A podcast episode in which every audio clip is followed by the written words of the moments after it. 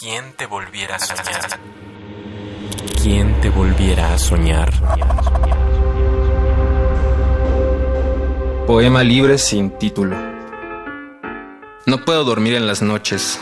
Creo que me falta la almohada de tus piernas, la cobija de tu vientre, la cama de tu pecho.